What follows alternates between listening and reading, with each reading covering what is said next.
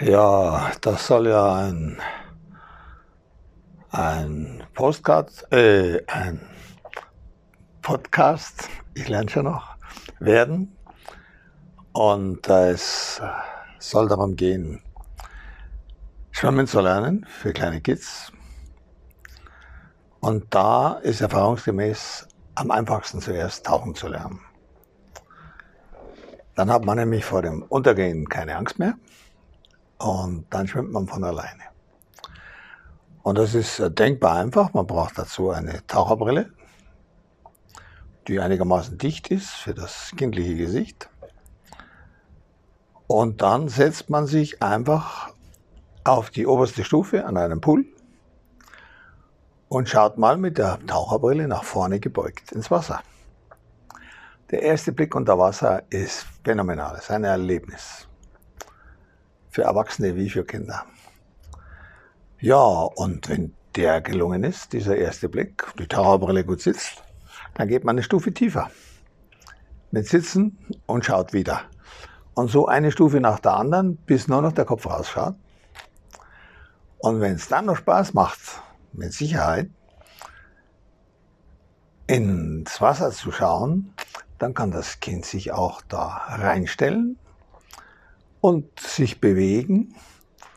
Und wenn es dann Lust hat, sogar noch die Beine vom Boden wegzumachen und damit unterzugehen, nur am Mund halten. Das ist das Einzige. Dann kann das Kind tauchen. Und dann ist der nächste Schritt zum Schwimmen wie von alleine. Also diese Angst vor der Unterwasserwelt mit dem ersten Blick zu nehmen und dann sich mehr und mehr in das Element Wasser hineinzuschmiegen. Ja, und keine Angst vom Untergehen haben.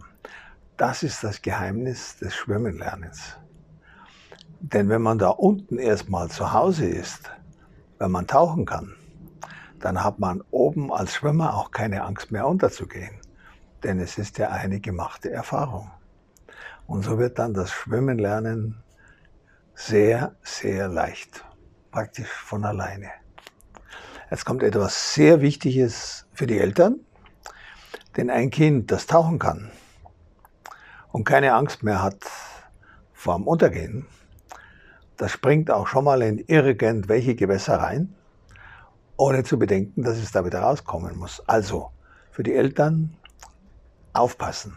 Das ist ein, eine gefährliche Zeit, wenn man nicht aufpasst. Denn die Kinder, die sehen zwar das Tauchen und tauchen mit Begeisterung, aber richtig schwimmen können sie noch nicht. Das Ufer erreichen, wieder rauskommen und so. Also Eltern aufpassen. Das ist sehr wichtig. Ja, und alles weitere kommt von alleine.